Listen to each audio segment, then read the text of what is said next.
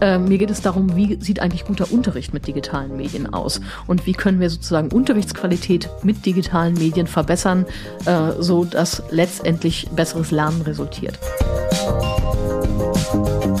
an konkreten Beispielen Blaupausen für gelingende oder gute Fort- und Weiterbildungsangebote zu entwickeln und dann in der Zusammenarbeit mit Fortbildnerinnen äh, und mit Multiplikatorinnen aus den Landes Landesinstituten und aus den Ländern das Ganze in die Fläche zu bringen. Würde ich denken, dann würde ich mich freuen, wenn ähm, ja, das Klima und die Situation an den Schulen so ist, dass ähm, der Kontakt zur Forschung eine Normalität hat. Es hört ja nicht dabei auf, einzelne Lehrkräfte zu qualifizieren, sondern das ganze System Schule muss eigentlich auf diese digitale Transformation vorbereitet werden. Auftrag Aufbruch. Der Podcast des Forum Bildung Digitalisierung.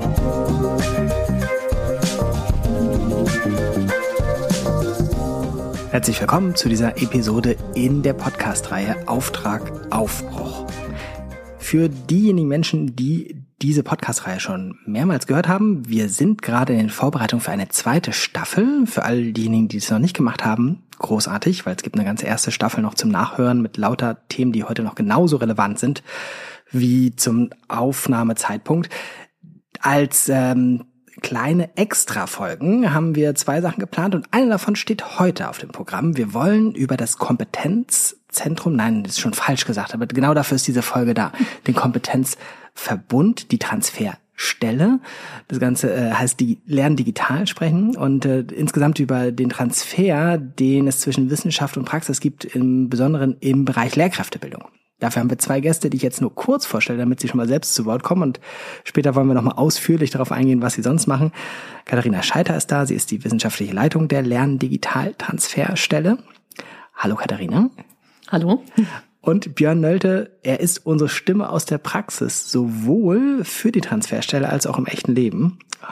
Werden wir später nochmal gucken, was das genau heißt. Hallo Björn. Hallo. Ihr habt zwei Gegenstände mitgebracht, äh, die ihr mit dem Thema verbindet. Da würde ich jetzt sofort mit ins kalte Wasser springen und danach räumen wir nochmal auf, so von A bis Z. Ähm, Katharina, was äh, oder wer ist das? Ich habe Paulchen Panther mitgebracht, äh, der mit äh, Wer hat an der Uhr gedreht, äh, sozusagen das Thema Zeit in den Vordergrund gerückt hat. Und für mich äh, hat sich nochmal herausgestellt, ich habe tatsächlich schon äh, mich jetzt seit 25 Jahren oder mehr als 25 Jahren mit dem Thema Lernen mit digitalen Medien beschäftigt. Paulchen Panther ist äh, seit über 20 Jahren mit dabei, hat mich auch auf den verschiedenen wissenschaftlichen Stationen begleitet, steht aber auch so ein bisschen für die unterschiedlichen Dynamiken in diesem Forschungsfeld. Also auf der einen Seite haben wir diese extrem schnelle digitale Entwicklung, wir haben das Bildungssystem, was tatsächlich eher ein bisschen langsamer reagiert. Wir haben das Forschungssystem, was dazwischen liegt. Äh, auf der einen Seite entwickelt es Technologie mit und reagiert auch darauf. Da ist es dann vielleicht schneller. Beim Transfer der wissenschaftlichen Erkenntnisse ist es dann wieder deutlich langsamer. Und diese unterschiedlichen Dynamiken haben mich doch in den letzten Jahren ziemlich beschäftigt. Und er steht jetzt bei uns auf dem Tisch, muss man. Ganz genau, sagen, er ist mit dabei. Die sagen können, er ähm, ist sozusagen der vierte stumme Akteur in dieser Runde. Björn, bei dir liegt was auf dem Tisch. Ja, ich habe ein Tuch mitgebracht. Das in den 80er Jahren sagte man Palästinensertuch dazu. Ich glaube, das heißt jetzt Kufrim oder so ähnlich, also ein, ein Halstuch. Und das kam zum Einsatz in einer Sitzung ähm, im, am Studienseminar Potsdam, als ich äh, Hauptseminarleiter war. Und zwar habe ich eine Sitzung mal so gestaltet, dass ich ähm, ein bisschen auffällig anders gekleidet die Sitzung begonnen habe. Mit äh, knallengem gelben T-Shirt, komischer Brille und diesem Tuch. Und äh, habe die Sitzung ganz normal begonnen mit ähm, dem Thema, was da gerade dran war keiner sagte was, keiner traute sich was zu sagen. Und äh, der Gag war dann, dass ich das irgendwann auflöste und äh, rausging, normal gekleidet wieder reinkam und gefragt habe, was ist euch denn, was ist Ihnen denn aufgefallen? Und da kam heraus, dass jeder ähm, also absolute Details meiner Kleidung nennen konnte. Und dann bin ich rausgegangen und habe die Gruppe diskutieren lassen, ob man denn so gekleidet auch in der Schule auftreten sollte oder nicht. War ein guter Anlass, um äh, zu Lehrerrolle, Haltung und so weiter ins Gespräch zu kommen. Ich habe das deswegen mitgebracht, weil das äh, so eine ganz lustige Erinnerung von mir ist, ähm, weil auch die Referendare das nach, im Nachhinein immer noch lustig finden und weil es ja hier auch um den Transfer von Erkenntnissen in die zweite Phase, aber auch die anderen Phasen der Lehrerbildung geht. Und ich habe mich so dran erinnert, dass ich da so mein Süppchen kochte damals und ähm, möglicherweise auch hätte profitieren können von Transferambitionen, die wir jetzt äh, mit äh, diesem neuen Ansatz haben. Und deswegen war das so eine kleine emotionale Reise in die Vergangenheit mit dem Tuch. Ah, Katharina und ich haben, als du gesagt hast, eine Brille als was Außergewöhnliches, glaube ich, gedacht, wir finden es ganz normal. du hättest meine mal sehen sollen, die sah nicht aus wie eure. ah, gut, dass das Podcast ist mit Audioschwerpunkt. Ihr habt es beide jetzt angesprochen, wir sprechen über den Transfer zwischen Praxis und Wissenschaft und zwar in beide Richtungen. Also jetzt nicht nur so, wie, wie kriegt denn die, die Praxis mit, was bei dem Lernen in einer Kultur der Digitalität, wie es, glaube ich, jetzt inzwischen KMK und BMBF gerne mal gesagt haben, ähm, was denn da tatsächlich ähm, Stand der Dinge und hilfreich äh, wäre, sondern auch umgekehrt, wie, wie erfährt oder berücksichtigt die Wissenschaft das, was die Praxis kann, will, braucht, möchte, sich wünscht und so weiter. Und ganz nebenbei wollen wir den eben schon äh, kurz erwähnten Kompetenzverbund Lernen digital näher kennenlernen, der genau für dieses Themenfeld jetzt. Das heißt, ähm, jetzt, wir sprechen gerade an den ersten heißen Tagen 2023, äh, seine Arbeit aufgenommen hat. Und äh, ich will nicht zu viel versprechen, aber wir haben mehrere Mythen schon, die wir aufräumen können in dem Themenfeld. Die beiden Gäste deren Stimmen wir schon kurz gehört haben, nochmal einmal ordentlicher vorgestellt. Katharina Scheiter ist von Hause aus Psychologin, ist seit 2023 die wissenschaftliche Leiterin der Lerndigitaltransferstelle, ist seit 2022 Professorin für digitale Bildung an der Uni Potsdam, war davor Professorin in Tübingen ähm, für empirische äh, Lehr Lernforschung. Es gibt noch ganz viele mehr tolle Stationen äh, auf dem Zettel. Vielleicht kommen wir da noch mal zu. Bis dahin erstmal haben wir ein Bild. Katharina, du vertrittst offensichtlich die Wissenschaft, aber auch die Transferfragen. Björn Nölte ist vor 20 Jahren dann mal Referendar gewesen. 22. Vor 22 Jahren Referendar gewesen. Ich habe ich hab gelesen, 2004 hast du äh, ähm, deine Stelle angetreten ähm, als, als, wie sagt man, ausgebildet, voll ausgebildete Lehrkraft. Bist du noch besser informiert als ich selbst, wunderbar. ich habe auch einen Spickzettel, äh, habe ich einen kleinen Vorsprung.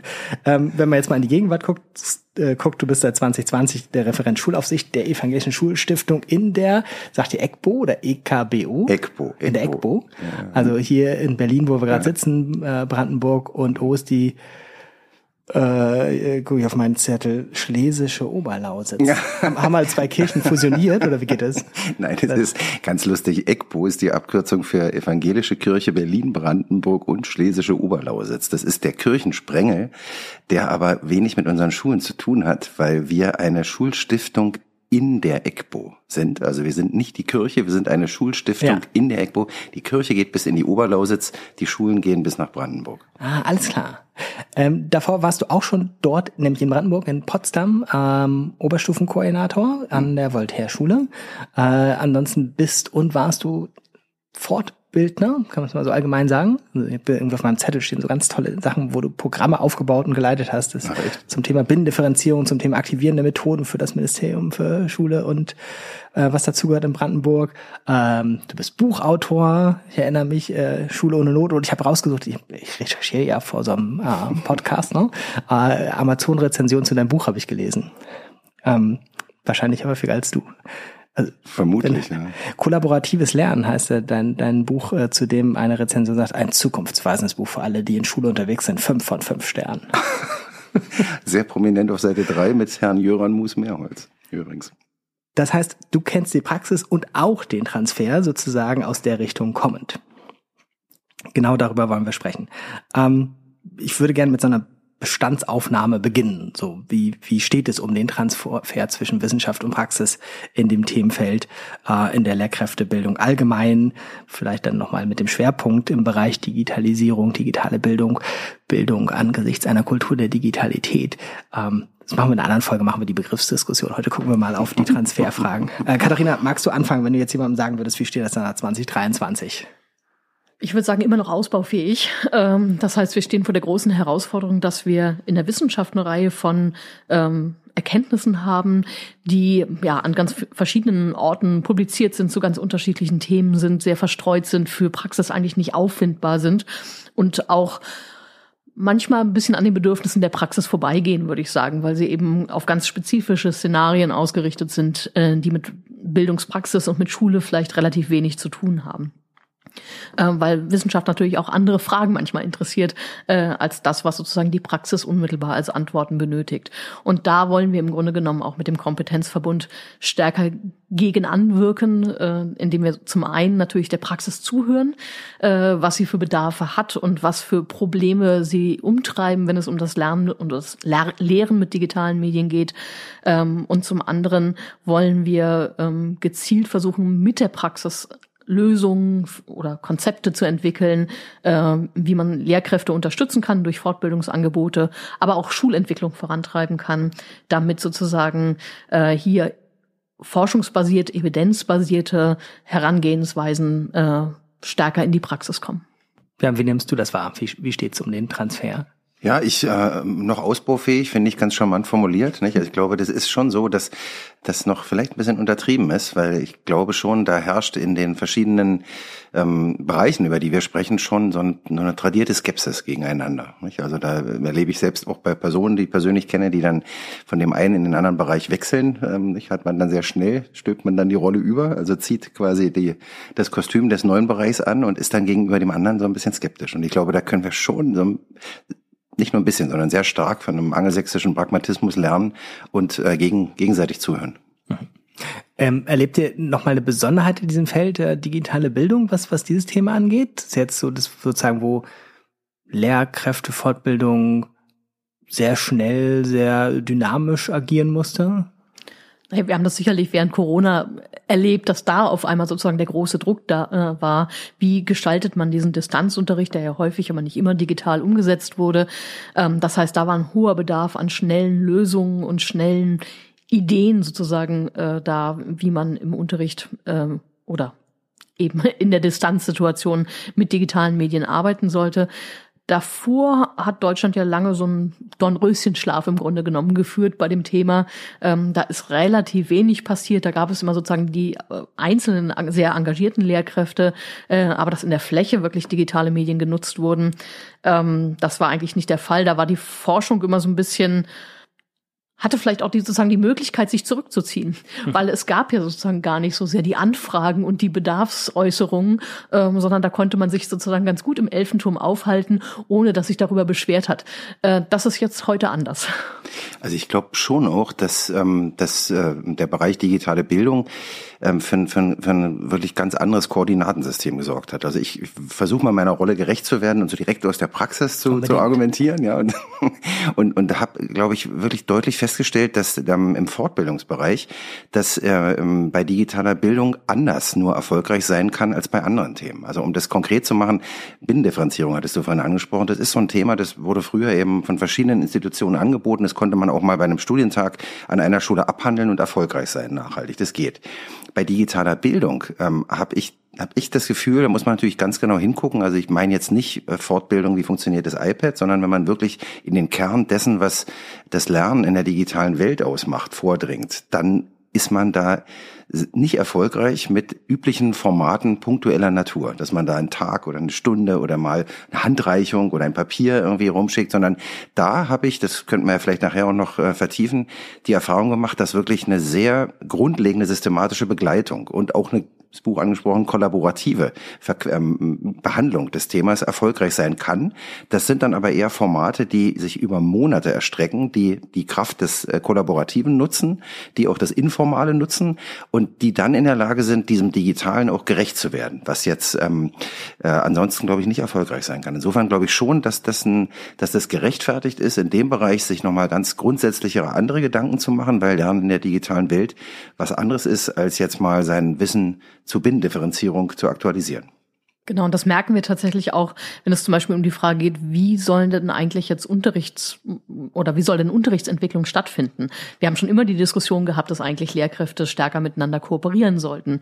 Ähm, hier ist das Thema jetzt sozusagen nochmal viel, viel stärker ins Bewusstsein äh, geraten, weil man merkt, alleine kommt man da nicht voran und es macht auch überhaupt keinen Sinn, dass in der heutigen Zeit mit den digitalen Werkzeugen, die wir haben, Lehrkräfte sich dann noch alleine hinstellen und jeder bereitet seinen eigenen Unterricht individuell vor. Ähm, stattdessen äh, bedarf es dieser Zusammenarbeit. Das heißt, es ändern sich auch damit natürlich die Anforderungen an die Art ähm, der Fortbildung und an die Fortbildungsformate. Das sehe ich ganz genauso. Also Bedarf ist klar, Und den hat offensichtlich die Bundesregierung erkannt und äh, gesagt, wir gründen jetzt mal einen Kompetenzverbund Lernen digital. Und äh, jetzt kann Katharina nicht für die Bundesregierung sprechen, aber kann relativ gut, glaube ich, darstellen, was passiert ist so bis hierher. Wie kam es dazu, wo wir jetzt stehen? Was ist dieser Kompetenzverbund in der Kurzfassung? Wir können da nachher mal ganz viele Tiefenbohrungen machen. genau. Also wenn man es versucht, so ein bisschen historisch aufzuziehen, hat das Ganze äh, im 2022 seine Fahrt aufgenommen. Es gab natürlich eine Vorentwicklung, aber ähm, 2022 im Juni kam, glaube ich, sozusagen die erste Ausschreibung, äh, damals für das Kompetenzzentrum MINT.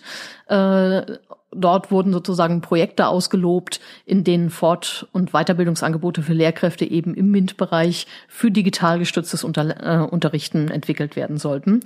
Und ähm, da haben sich diverse Initiativen drauf beworben.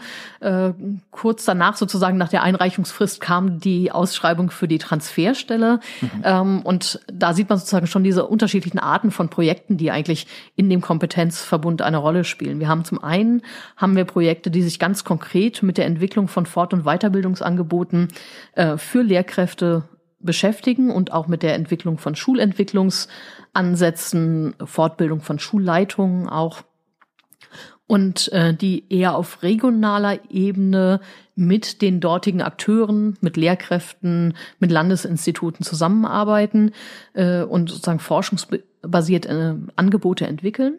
Und wir haben die Transferstelle, die so eine Art Dach im Grunde genommen ist und so eine übergeordnete Funktion haben soll, indem sie zum einen diese Projektverbünde innerhalb der Kompetenzzentren unterstützt und zusammenbringt äh, und vielleicht äh, ihnen hilft, eine gemeinsame Vision für das Thema zu entwickeln, ähm, die aber auch dafür sorgen soll, dass dieses Thema bundesweit stärker in die Aufmerksamkeit gerät und dass die Ergebnisse aus den Projektverbünden in die bundesweite Nutzung kommen. Das heißt, es gibt jetzt vier Projektverbünde, die sind thematisch sortiert. Es gibt vier Kompetenzzentren. Kompetenzzentren. Innerhalb der Kompetenzzentren gibt es unterschiedliche Anzahlen von Projektverbünden. In MINT äh, sind es beispielsweise sechs große Projektverbünde. Diese sechs Projektverbünde setzen sich wieder aus ganz vielen beteiligten Universitäten zusammen. Das heißt, ähm, auf der Ebene der einzelnen Teilprojekte landen wir tatsächlich bei über 200 Teilprojekten. Also so gemessen an dem, was sozusagen vorher passiert ist in dem Themenfeld, ist es ja eine Explosion. Genau, das ist absolut gigantisch im Vergleich zu dem, äh, was da vorher passiert ist.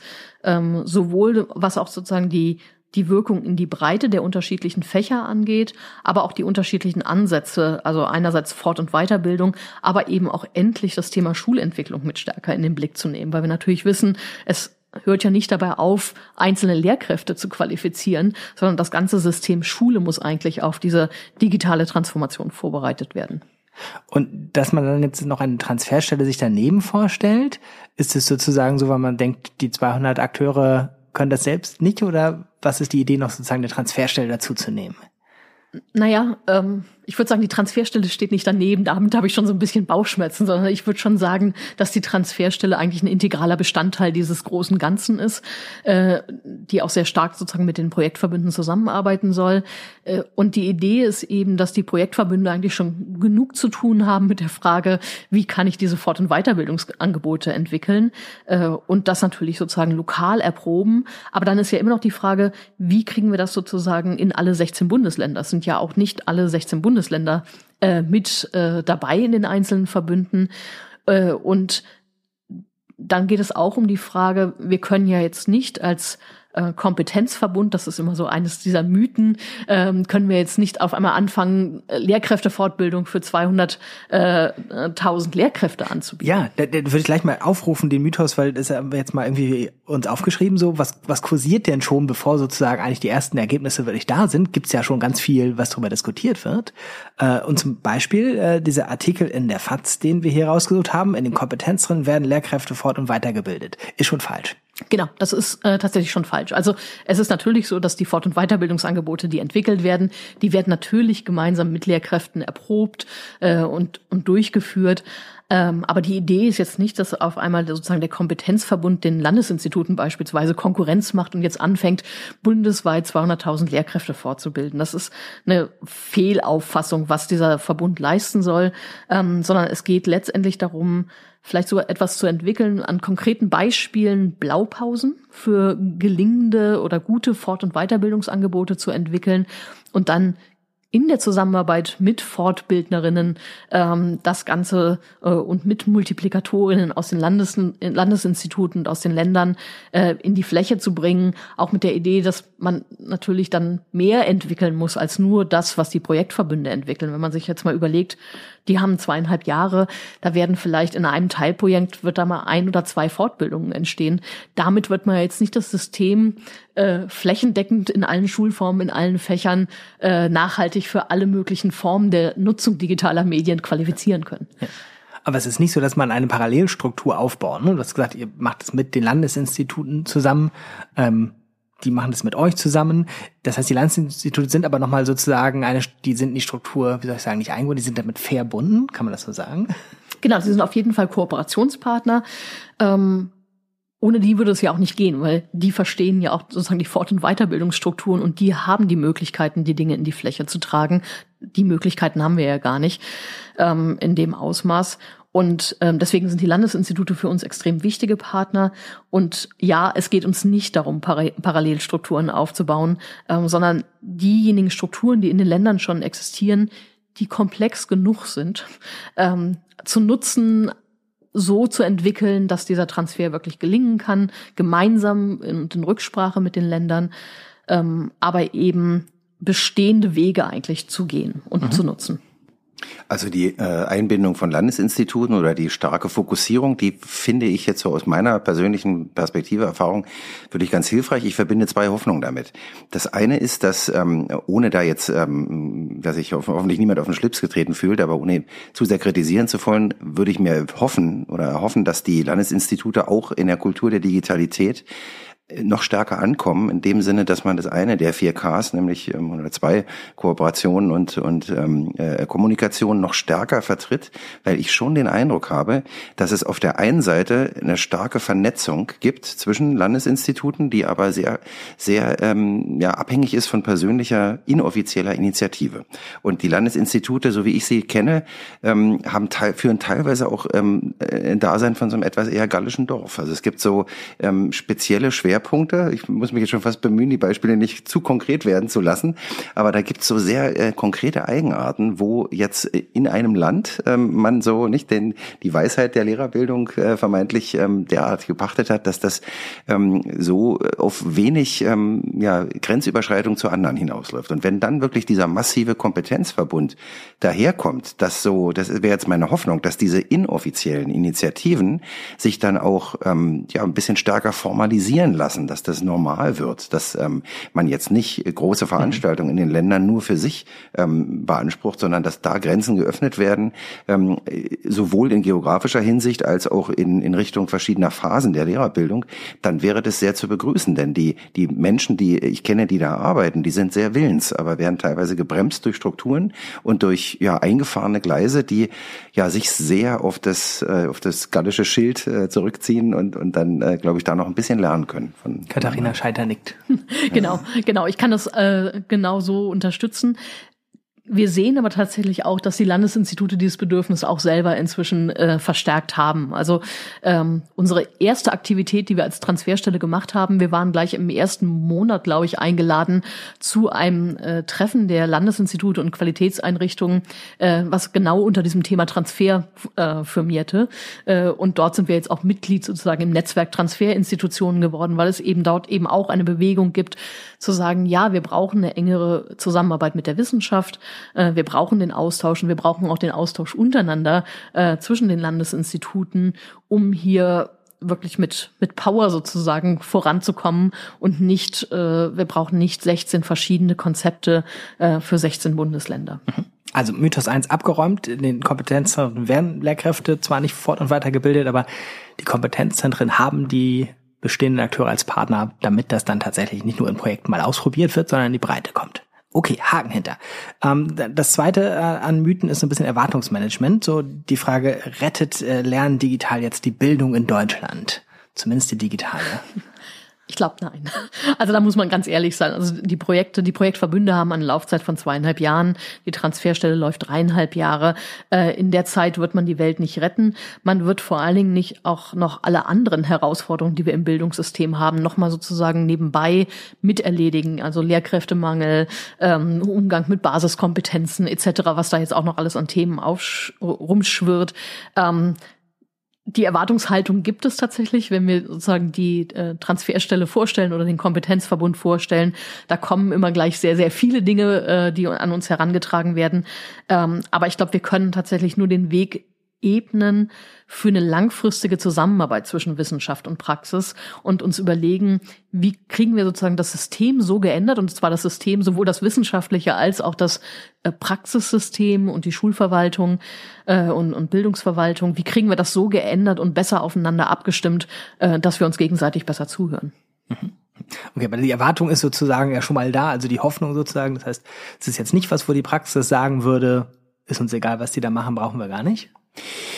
Naja, es gibt ja, gab ja schon jetzt eine Reihe von Stimmen, die das sehr kritisch gesehen haben. Nicht? Es gibt ja schon so eine sehr ähm, ambitionierte, kritische ähm, Öffentlichkeit in den digital organisierten, orientierten Lehrerschaften, ähm, wo man, glaube ich, auch denkt, naja, jetzt kommt da mit viel Geld äh, eine Struktur, die wir eigentlich in der Form gar nicht brauchen und es ist äh, wieder von, von aus einer Richtung, die gar nichts mit uns zu tun hat. Aber ich würde das hoffnungsvoller sehen, dass eben, ähm, so habe ich es auch verstanden, dass damit jetzt nicht eigentlich auch was äh, ganz Neues äh, gemacht werden soll, sondern dass das eigentlich auch ein äh, eigentlich ein Strukturelement ist, um bestehende Initiativen, ähm, bestehende ähm, Kommunikation zu stärken, zu verstetigen ähm, und ähm, ja eine Normalität, ähm, wie ich es vorhin schon gesagt habe, so im, im Austausch herzustellen und, und dann auch eben partizipativ äh, äh Leute mitzunehmen, Leute und Gruppen mitzunehmen. Und das ist ähm, jetzt auch der Grund, warum ich auch gesagt habe, natürlich unterstütze ich das und fühle mich geehrt, damit machen zu dürfen, weil ich, weil ich glaube, das ähm, kann auch nicht schaden, dass, dass das ganze Thema noch mehr Gewicht in der Öffentlichkeit bekommt und dass auch die Akteure ähm, ja sich, sich äh, noch weniger vereinzelt vorkommen. Ja,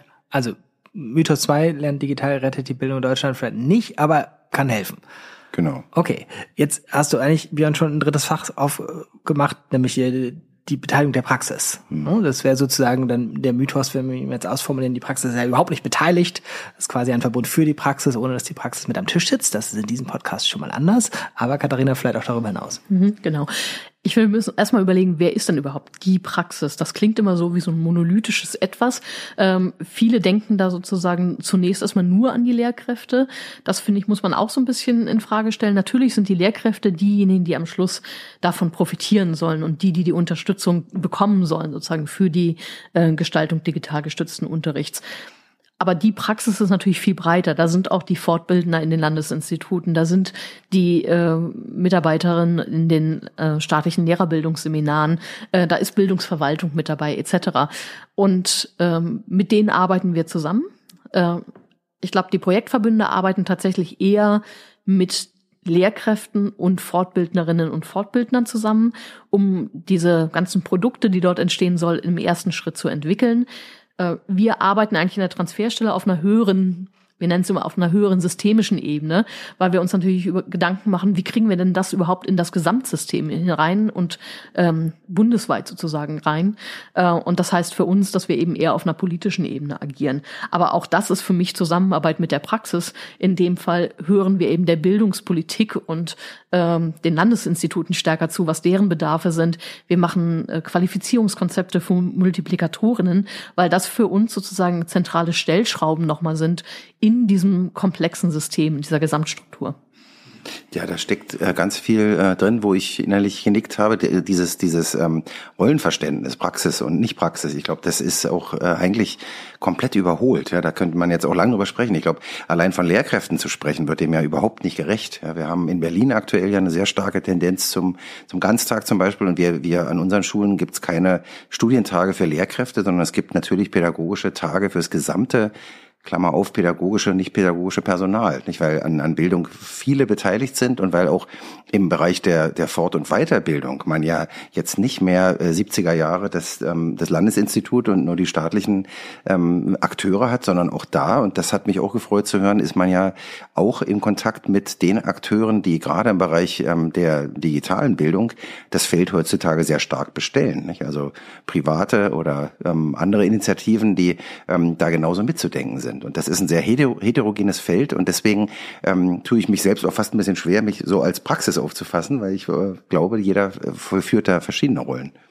Ich würde mir auch wünschen, dass wir viel mehr sozusagen auch nochmal Personen sozusagen Grenzgänger identifizieren, die vielleicht auch den Fuß in beiden Systemen, wenn es sozusagen getrennte Systeme sind, haben und die wirklich so ein bisschen die, ja, die Brücken auch bilden können äh, und im Zweifelsfall aber ein Verständnis für diese unterschiedlichen Spielarten auch letztendlich mitbringen äh, und damit eine ganz wesentliche Funktion haben können.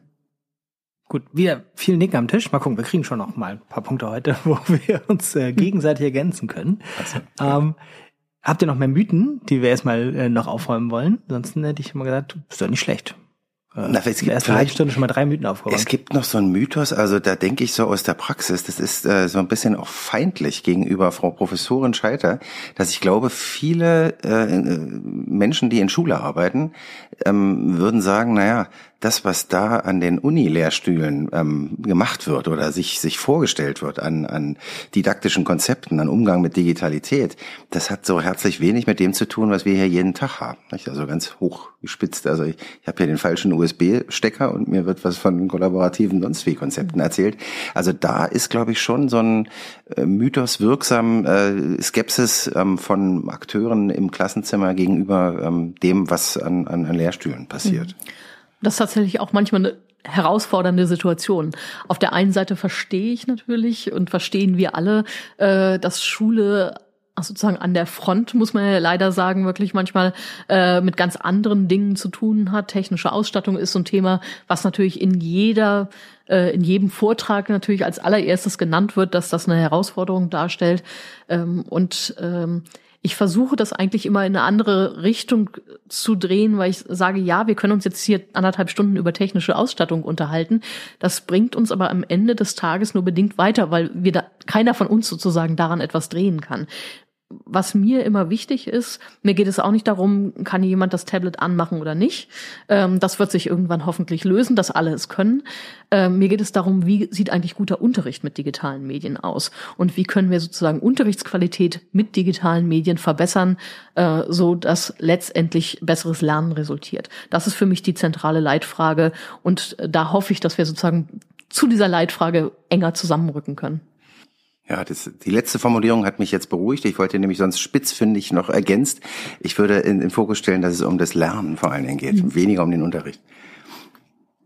Aber ähm, ja, also wenig Dissens. Ich sehe schon, also hier okay. zumindest am Tisch sind Theorie und Praxis doch sehr harmonisch.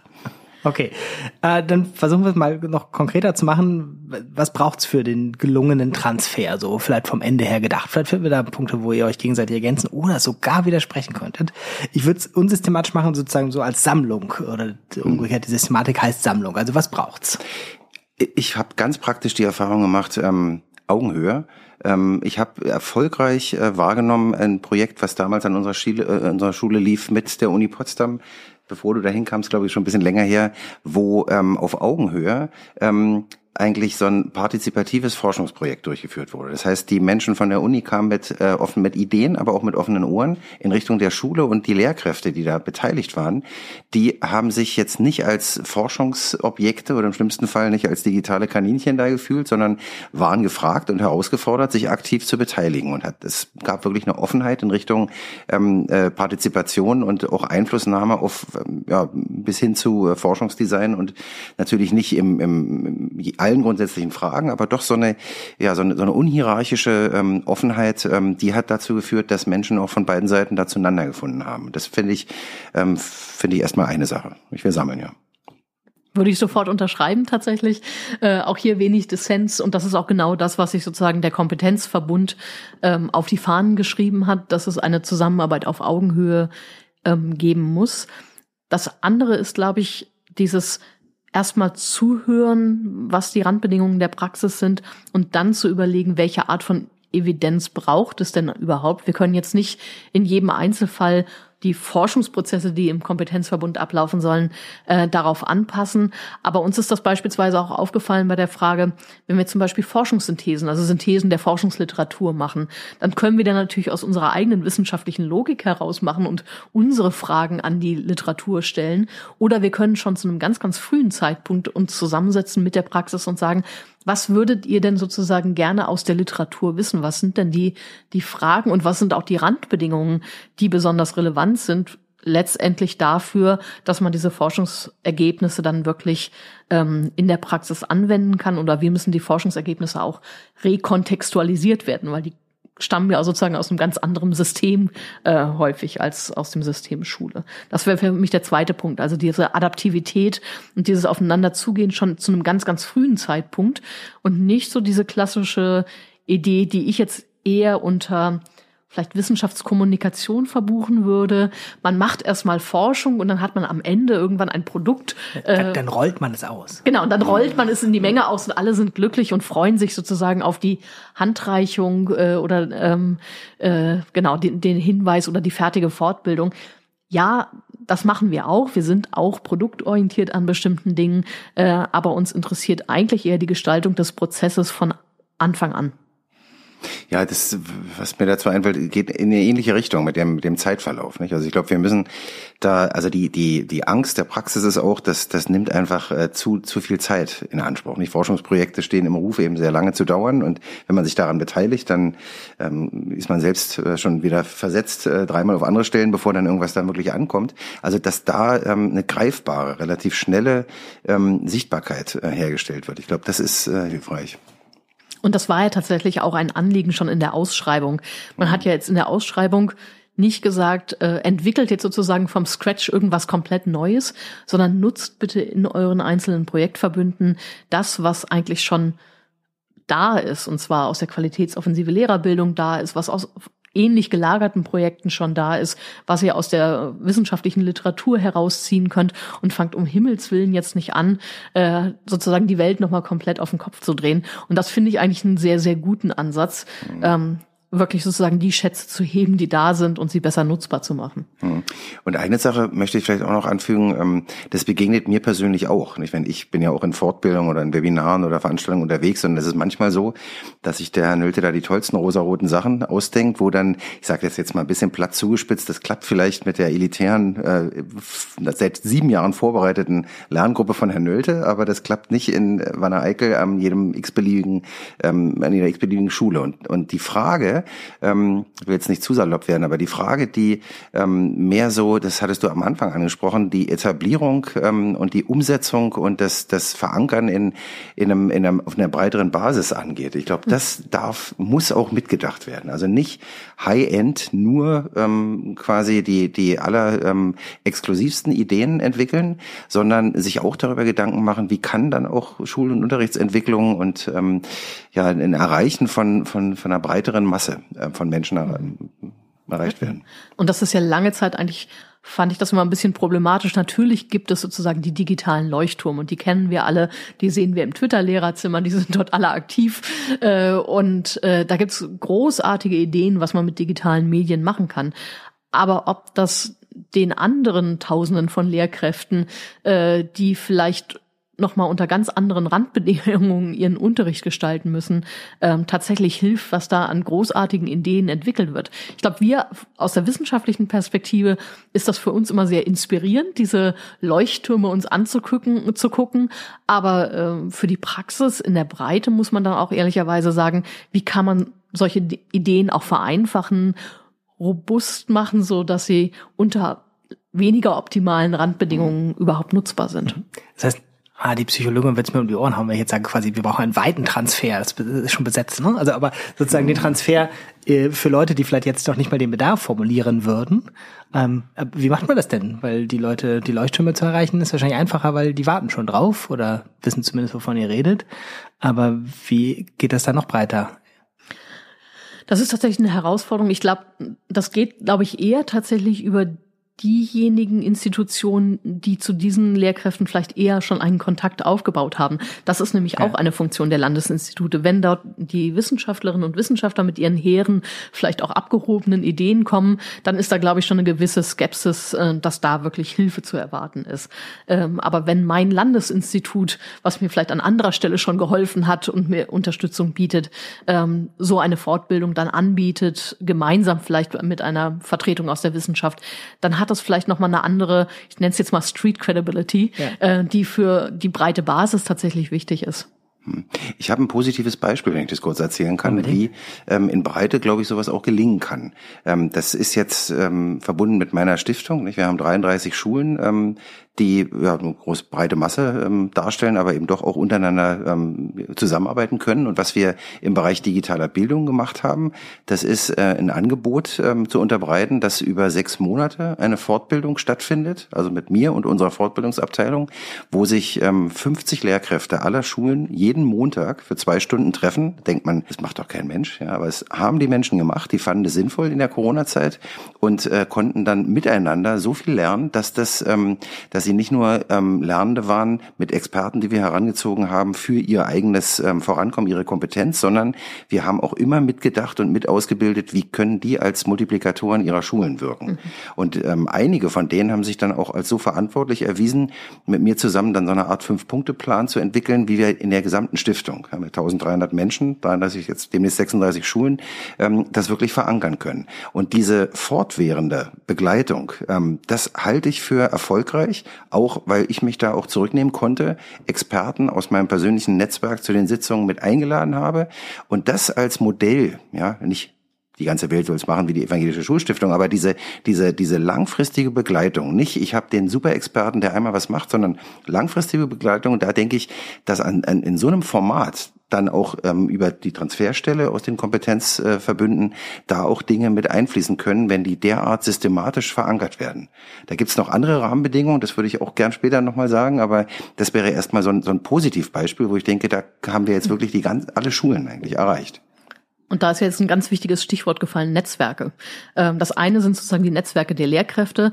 Und wir wissen aus den Anträgen der Projektverbünde, dass da auch genau solche Etablierung oder Nutzung, Ausbau von Netzwerk, von Community-Building-Maßnahmen ähm, angedacht sind, genau mit der Idee, dass man dann eben auch nachhaltig Lehrkräfte zur äh, Kooperation ja, unter, anregen kann, unterstützen kann und diesen Austausch befördern kann.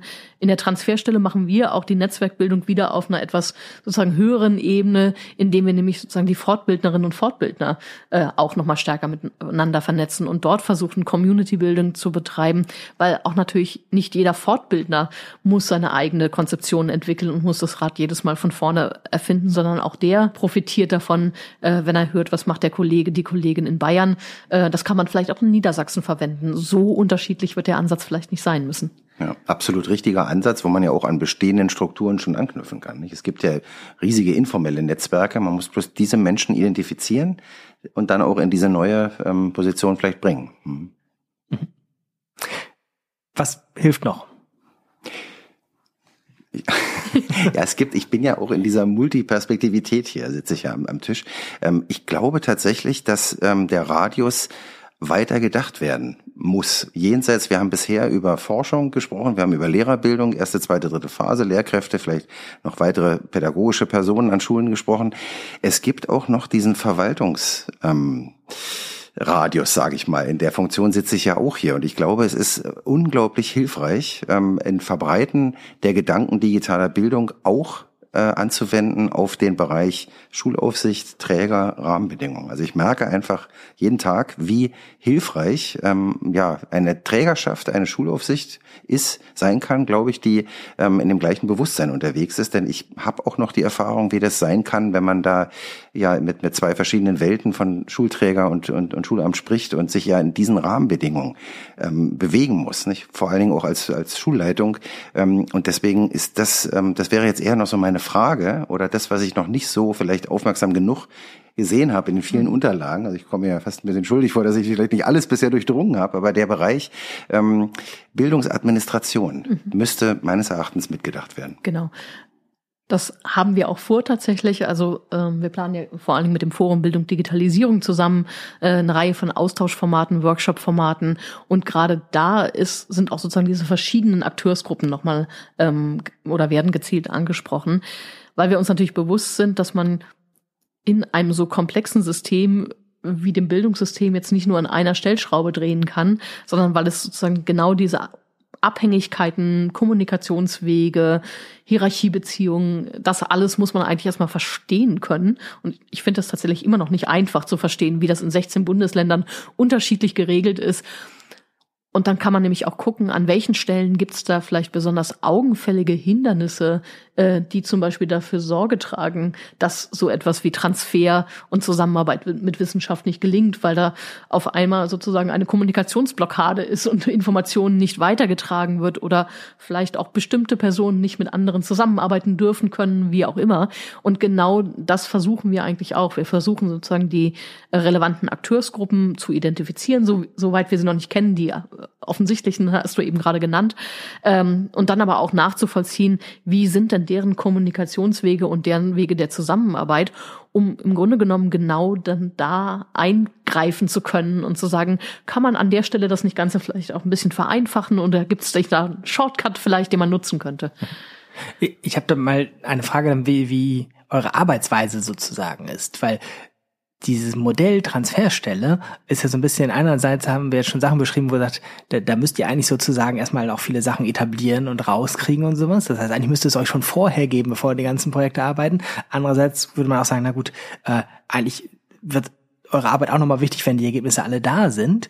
Also das heißt, es ist aber jetzt nicht so, dass ihr einen Masterplan vorher machen konntet äh, über zehn Jahre und dann pilotiert und dann rollt ihr mal aus oder sowas. So ist es leider gar nicht.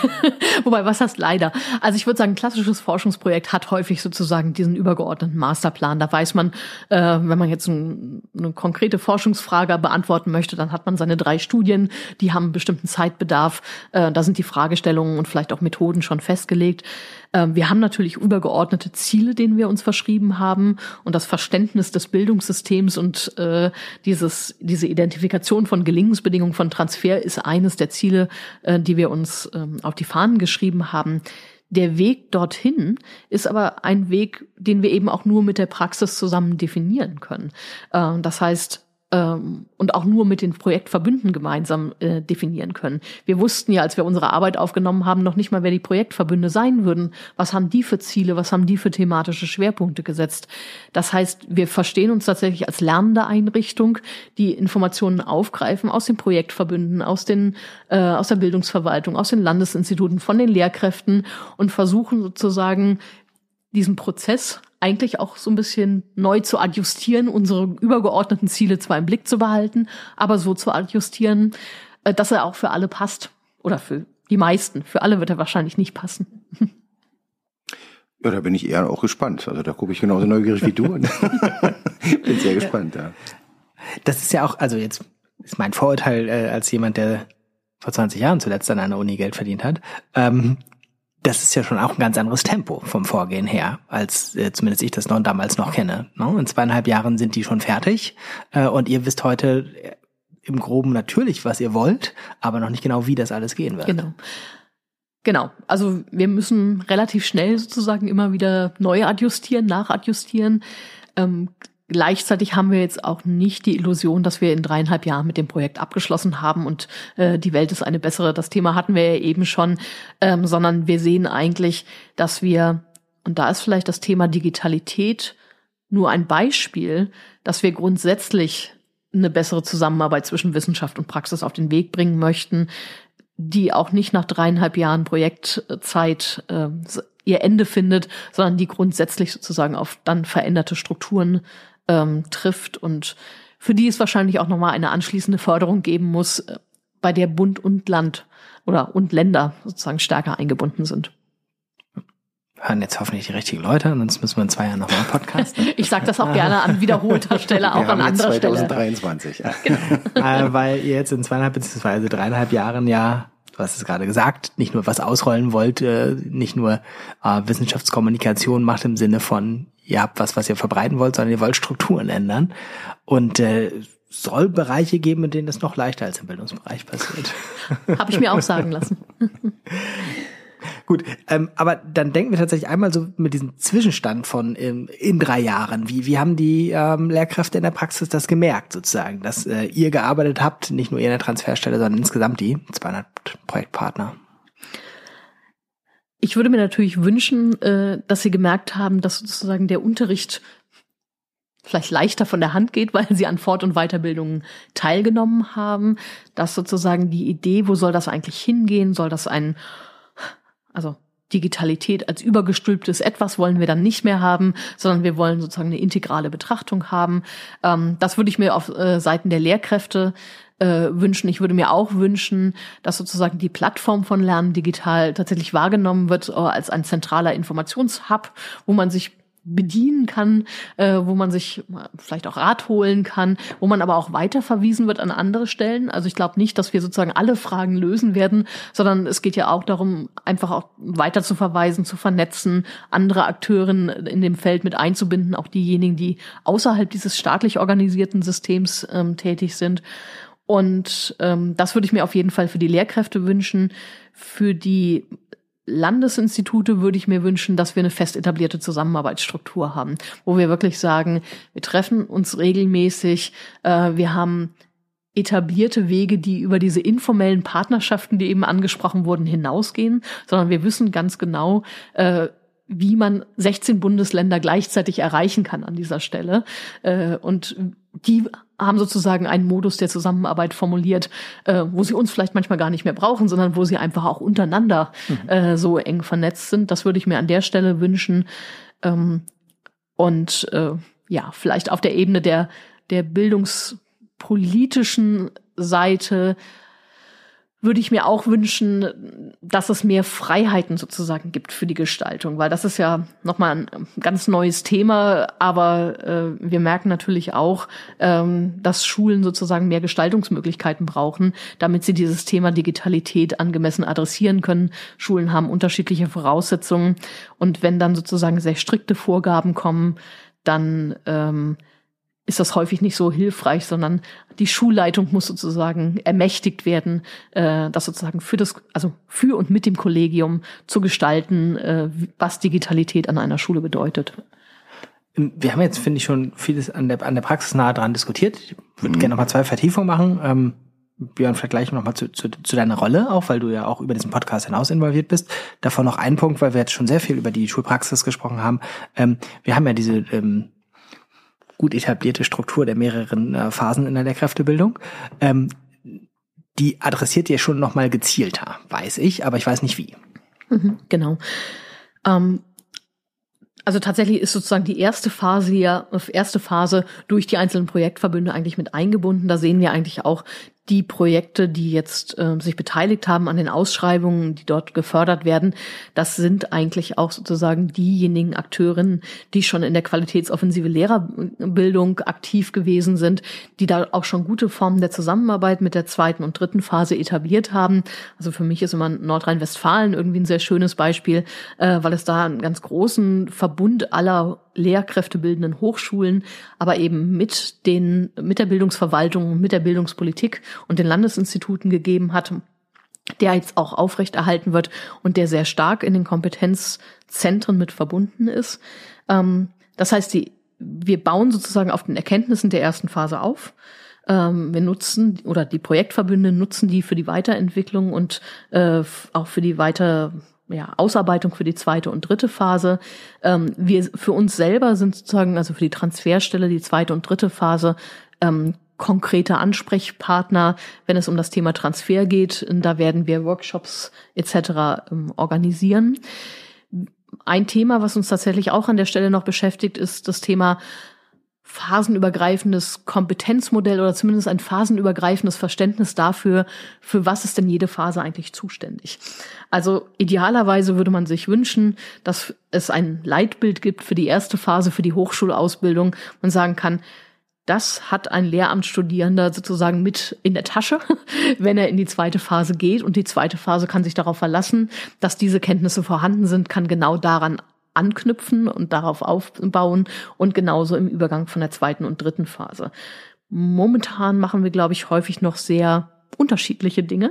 Und dem werden wir auch tatsächlich nochmal ähm, auch mit, mit Forschungsarbeiten nachgehen, äh, mit der Frage, was ist eigentlich die Erwartung von Phase 2 an Phase 1, äh, was ist sozusagen die Zielvorstellung von Phase 1, ähm, mit der sie dann sozusagen die Übergabe an Phase 2 macht? Und kann man nicht auch da ein bisschen mehr Kohärenz erreichen? Ich möchte auch ergänzen, dass diese, diese Vorstellung von erster, zweiter, dritter Phase in der Praxis ja auch nochmal viel, viel heterogener aussieht. Mhm. Also mit dem wachsenden Anteil von Seiten- und Quereinsteigenden ähm, und den unterschiedlichsten Möglichkeiten, wie jetzt erste, zweite und dritte Phase realisiert werden kann, ist das aus Sicht der Schule, nicht? wenn jetzt hier ein, ein Schulleiter von mir sitzen würde, eine Schulleiterin sitzen würde, würde das nochmal viel heterogener aussehen. Ja, da, da ist ja ähm, allein der, also berufsbegleitendes Referendariat, besonderer Zugang und auch Studien Studienvoraussetzung, erste Phase, ja, als, als Studium von Menschen, die zum Beispiel nicht in Deutschland ihre erste Phase durchlebt haben. Ja, das sind so Herausforderungen, ähm, die wir, glaube ich, auch mitdenken müssen. Und da hilft es, glaube ich, schon, also so wie du eben sagtest, dass man so eine gemeinsame Vorstellung entwickelt und das schon hilfreich sein kann, so ein, ja, so ein einheitliches Bild. Also das versuchen wir bei uns ja nun auch stiftungsintern, weil wir mit allen Phasen ja konfrontiert sind, Menschen auch haben, die ausbilden, dass da also ein einheitlicher Gedanke da ist, wo jetzt aus diesen verschiedenen Richtungen auch angedockt werden kann. Also noch mehr Transfer im Sinne von Dialog, Vernetzung mit der Praxis als, aber tatsächlich jetzt eher integrierte Ebene, habe ich verstanden, sozusagen nicht als mhm. Adressat. Ähm, Björn, ähm, du bist über diesen Podcast hinaus ein Vertreter aus der Praxis für diesen Kompetenzverbund. Ähm, weißt du schon, was das heißt? Jetzt bin ich gespannt. Nein, ich gehe da mit der gleichen äh, produktiven Offenheit heran, ja, wie ja auch äh, noch nicht jedes einzelne Forschungsdesign fertig ist. Aber ich, ich bin, äh, also ich. Wie, wie hat's denn angefangen? Vielleicht hat, angefangen hat's, äh, hat's damit, dass ich mich ganz geehrt fühlte, dass ich äh, eine E-Mail von, von Frau Scheiter bekam und äh, äh, Informationen bekam und dann mich da sehr geehrt fühlte, ähm, dass man mich damit mit einbindet als Akteur, wo ich, wo ich auch glaube, dass man ja mich deswegen eingebunden hat, dass ich äh, ja auch verschiedene Perspektiven damit mit einbringe. Nicht? Und ähm, ich sehe mich natürlich schon auch als Vertreter ähm, der Praxis ähm, mit mit den Fragen, ja, die jetzt teilweise ja schon formuliert wurden. Und ähm, ja, ich würde, weil das, das wollte ich vorhin noch anfügen, wenn es um so ein Zielbild geht, was ich aus der Praxis sehe, nicht, wenn man sich jetzt wenn du jetzt fragen würdest und ich würde antworten sollen, ähm, wie, wie sieht denn jetzt die Situation an der Schule aus, wenn diese, dieses ganze Vorhaben erfolgreich war, dann würde ich denken, dann würde ich mich freuen, wenn ähm, ja das Klima und die Situation an den Schulen so ist, dass ähm, der Kontakt zur Forschung eine Normalität hat. Also dass es jetzt nicht was mhm. Außergewöhnliches ist, sondern dass also ganz, ich, ich, ich spreche mal in ganz ähm, klaren praktischen Bildern. Ähm, ich habe das früher, wir haben das genossen und als bereichernd empfunden, dass wir viel Besuch bekamen ähm, aus Universitäten von Studienseminaren, mhm. sonst woher, weil ich immer zum Beispiel gemerkt habe, wie meine Schülerinnen, was die für einen Lerneffekt dadurch hatten, dass sie dann zum Beispiel den Menschen aus der Uni erklärt haben, was wir da machen.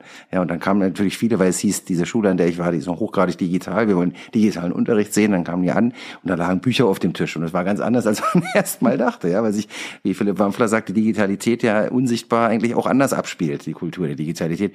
Und das dann, die, zu sehen, wie meine Schülerinnen das erklärt haben, ist ein wahnsinniger Gewinn. Und ich glaube, es ist immer noch ähm, eine Sondersituation, eine Ausnahme, dieser Kontakt, und es sollte regulär werden. Also Lehrkräfte sollten auch ganz regulär ähm, ihre Aufgabe sehen dürfen können, äh, auch in der Aktivität, äh, zum Beispiel in irgendeiner Form in dieser Transferstelle. Und ich, hab, ich will noch ein kleines Beispiel anfügen, wohin das führen kann. Wir haben äh, eine kleine evangelische Grundschule Berlin-Wilmersdorf, die einen Arbeitgeberpreis von 10.000 Euro gewonnen hat für ihre tolle Arbeit. Und die haben jetzt zum Beispiel gesagt, wir machen eigentlich jetzt unsere eigenen Forschungsprojekte dieses Geld investieren wir in Lernreisen. Alle unsere Lehrkräfte dürfen, aber müssen auch auf eine Lernreise gehen innerhalb der nächsten zwei Jahre, was dann heißt, Erfahrung zu machen, sich auszutauschen und das als kleines Forschungsprojekt wieder mit in die Schule zu bringen. Finde ich super.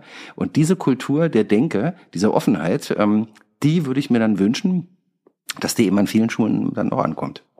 Also ich habe in diesem Podcast schon sehr viel gelernt, was Transfer alles ist, kreuz und quer. äh, Dialog, Vernetzung, voneinander lernen, miteinander lernen, zusammenarbeiten und so weiter.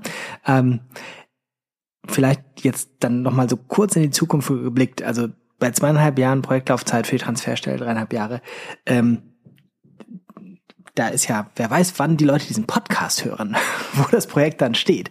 Ähm, fangen wir vielleicht aber dann erstmal an mit, wenn die Leute das mal hören, ähm, sagen wir mal im Herbst 2023. Ähm, oder darüber hinaus, wo finden die denn dann was, wenn die losgehen wollen und nicht warten, dass die Forschung zu ihnen kommt? Genau. Also Herbst 23 ist ja gar nicht mehr so weit weg. Äh, tatsächlich haben wir eine große Auftaktveranstaltung im November nochmal, äh, wo wir den gesamten Kompetenzverbund sozusagen einer größeren Öffentlichkeit vorstellen werden. Äh, man muss ja auch jetzt sagen, Bislang haben erst die ersten beiden Kompetenzzentren überhaupt ihre Arbeit aufgenommen. Das heißt Musik, Kunst, Sport und auch der Bereich Schulentwicklung, die starten jetzt erst zum 1.7. und 1.8. Das heißt, wir sind noch gar nicht vollständig sozusagen am, am Laufen. Und ähm, genau, da wird es diese Vorstellung des Kompetenzverbundes geben. Wir werden natürlich jetzt schon anfangen, Ergebnisse über unsere Plattform äh, www.lern.digital auszuspielen. Da wird es jetzt zunächst erstmal Informationen über die einzelnen Projektverbünde geben. Wir werden aber auch immer gucken, dass wir das, was wir jetzt auch schon vielleicht aus einem größeren Kontext einspielen können, an interessanten Ergebnissen, äh, vielleicht auch aus internationaler Forschung, die wir rezipieren oder die auch unsere Partner noch mit beisteuern, ähm, dass wir die schon dort aufbereiten, so dass da schon was zu finden sein wird, bevor jetzt sozusagen die Projektverbünde äh, in anderthalb Jahren wahrscheinlich erst ihre äh, Fortbildung so ausbereitet haben oder aufbereitet haben, äh, dass sie in den bundesweiten Transfer gehen können. Und äh, aus, aus der Praxis gesehen, sagen wir mal dann ein Jahr später, 2024, mhm. und nehmen wir jetzt mal nicht dich als äh, multi, gesagt, multiperspektivischen Akteur, äh, sondern vielleicht deine Kollegin in den Schulen, äh, wenn du sozusagen einen Wunsch hast, was die dann schon mitgekriegt haben? Hast du was? Ja, gut wäre es, wenn man überhaupt wüsste davon. Ich habe schon auch gesehen, in Social Media kann man, kann man das schon wahrnehmen, wenn man guckt, ja. ja, aber es sind ja nun von den Lehrkräften nicht alle da nun unterwegs, dass man davon weiß und dass man dann auch möglichst konkret weiß, wie man da Eingang finden kann. Das würde ich mir wünschen. Ja, wenn jetzt die, wenn meine Wilmersdorfer Schule sagt, wir sind gerne dabei, aber wie konkret, wohin können wir uns wenden, mhm. das sollte sichtbar sein. Katharina nickt ganz viel. Social Media ist ja auch schon wieder so eine dialogische Sache. Also ich glaube, wir haben es irgendwie hm. äh, einigermaßen sichtbar machen können, was Transfer bedeutet. Gibt es aber noch was, bevor wir das Mikrofon ausschalten, was wir in diesem Podcast gesagt haben sollten? Also ich glaube, wir sollten auch diejenigen, die jetzt mit einer kritischen äh, Stimmung äh, da jetzt zuhören und sagen, Mensch, der Nölte soll doch eigentlich aus der Praxis äh, kritisch darauf gucken, dass wir die auch ermuntern, weiterhin kritisch daran teilzunehmen und sich mit einzubringen. Und das Ganze lebt ja von der kritischen Auseinandersetzung. Und ich glaube, dazu möchten wir auch einladen, sich weiterhin aktiv daran zu beteiligen. Genau, das wünschen wir uns tatsächlich auch. Also Björn ist ja sozusagen Mitglied des Begleitgremiums mhm. äh, und dort sind ganz verschiedene Akteure mit äh, an Bord. Also es sind die, ähm, also zwei Staatssekretärinnen von zwei Bundesländern mit dabei. Es ist das BMBF mit dabei ähm, und ähm, die Landesinstitute sind mit vertreten und eben die Bildungspraxis, aber eben auch Wissenschaft. Und äh, wir wünschen uns tatsächlich, dass es da ähm, zu einer durchaus, also konstruktiven Kritik in dieser Runde kommt, äh, wenn es darum geht, ähm, sozusagen die Arbeit dieses ganzen Kompetenzverbunds für die Zukunft zu begleiten. Und wie gesagt, wir haben die Möglichkeit und auch die Notwendigkeit, uns immer so ein bisschen neu zu adjustieren. Äh, und dieses Begleitgremium hat genau diese Funktion, uns dann vielleicht auch mal den Schubser in die eine oder andere Richtung zu geben. Viel Nicken. Mal gucken, was in den nächsten Jahren noch dazu kommt. Ganz, ganz herzlichen Dank erstmal an Katharina Scheiter und Björn Nölte für die Einblicke. Für alle, die jetzt noch weiter sich schlau machen wollen, vielleicht auch, weil sie es erst im Herbst 2023 hören, auf lern.digital findet man mehr Informationen zu Wissenschaft und Praxis im Dialog. Ansonsten kann man natürlich auch über diese Podcast-Reihe mehr über das ganze Themenfeld sich erschließen und äh, dann hören wir uns vielleicht nochmal bei einer anderen Folge. Ganz, ganz herzlichen Dank. Tschüss.